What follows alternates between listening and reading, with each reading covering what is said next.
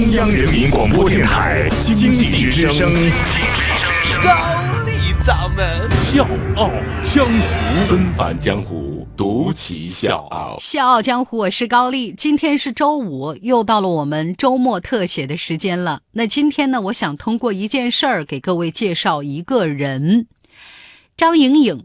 这个名字在过去这一个月的时间里牵动了太多人的心。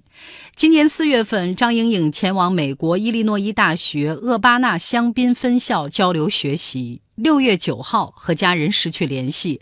六月三十号，美国联邦调查局逮捕了一名涉嫌绑架中国访问学者张颖颖的二十七岁男子布伦特·克里斯滕森。但是到现在，我们录制这期节目，这个疑团还是没有解开，那就是张莹颖究竟在哪儿？美国当地时间七月五号的二次聆讯，虽然呢法官判嫌疑人不予保释，但是嫌犯依然是选择沉默，拒不认罪，也不交代张莹颖的去向。之前呢，FBI 曾经表示认为张莹莹已经遇害了，但是到现在既没有找到尸体，也没有嫌疑人的供述。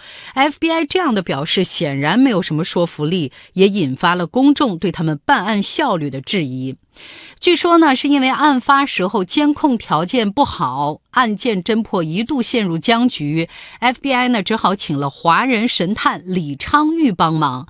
但是李博士呢，因为在国外参加国际会议呢，他这个事情也非常的让他牵挂，他就推荐了另外一位大神级的人物，也就是我们今天故事的主人公林宇辉。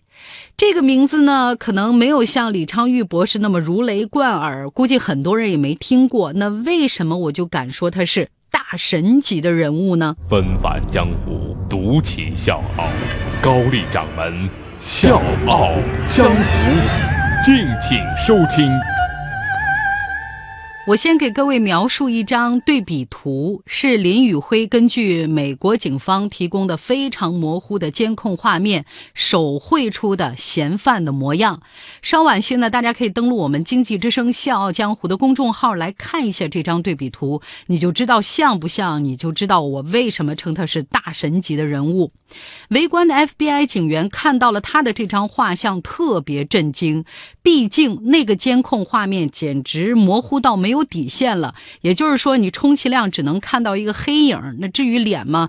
就就我我真的就想说，哪有脸呢？但是林宇辉说，我看到了他的脸，而且把这张脸画了下来。其实呢，这已经不是林宇辉第一次闪到我的眼睛了。去年的林警官参加国内的一档电视节目，他的挑战项目是通过打满马赛克的失真图像来绘制出人脸，再根据画像从四十八个人里面找出画中的人。那这四十八位姑娘呢，甭管是身高、长相、年龄、发型，都极其的相近。而且最重要的是，林警官之前呢只管画画，生剩下的找人呢，都是刑侦警察的事儿了。但是这一次呢，他不光是画画，还要找人，这个是他之前从来没有做过的。那林警官呢，最先开始画的是眼睛，他说眼睛像了，基本上就对了一半儿。那我们再回头看一看张颖颖这个案子嫌疑人的画像，确实眼睛部分是最像的。这个节目最后的结果，我们可想而知，就是全都找对了。要说起来，通过模拟画像找犯罪嫌疑人不算什么新鲜事儿，自古就有，在好多影视剧里面我们也都看过啊，见了不少了。但是在刑侦类别里，模拟画像却是一个门槛非常高的门类，因为你不但是要画得好，还要有很强的侦查意识，包括排除干扰的能力。而林宇辉就是这样的人。林宇辉呢，打小就特别喜欢画画。他的爷爷呢是家乡很有名的人像绘画师，所以林宇辉五岁的时候就跟着爷爷学画画，每天都要进行四五个小时的训练，所以人像绘画功底是非常的扎实。又因为他的爸爸是警察，妈妈是检察官，所以他才走上了刑侦模拟画像的道路。让林宇辉一战成名的是2008年奥运会期间的一起纵火案。他画出人像之后，三个小时这个案子就破了。事后证实，他画的人像和嫌疑人的真实容貌相似度居然超过了百分之九十。从那儿之后，林宇辉的名字一下就传开了，很多外地的警方呢也都找他来协助办案。有人呢帮林宇辉统计过，就这十一年的时间里，他累计画了七万多张人像，参与破获了几百起重大案件。那其中呢有一个案件是犯罪分子凌晨洗劫了一家酒店，只在出租车上留下了四分之一个脸的模糊的图像，林宇辉就凭着这四分之一脸的。图像画出了嫌疑人的相貌，一周之后，嫌疑人落网了。我是水皮，向你推荐有性格的节目《笑傲江湖》，请在微信公众号搜索“经济之声笑傲江湖”，记得点赞哦。这次李昌钰博士推荐林宇辉参与张颖颖的案子，林宇辉是二话没说就接了。他说：“这是警察的职责。还有就是，如果是我自己家的孩子遇到这事儿呢，找到我，我就有这个责任。一个中国女孩在美国失踪，当父母的谁不心疼？”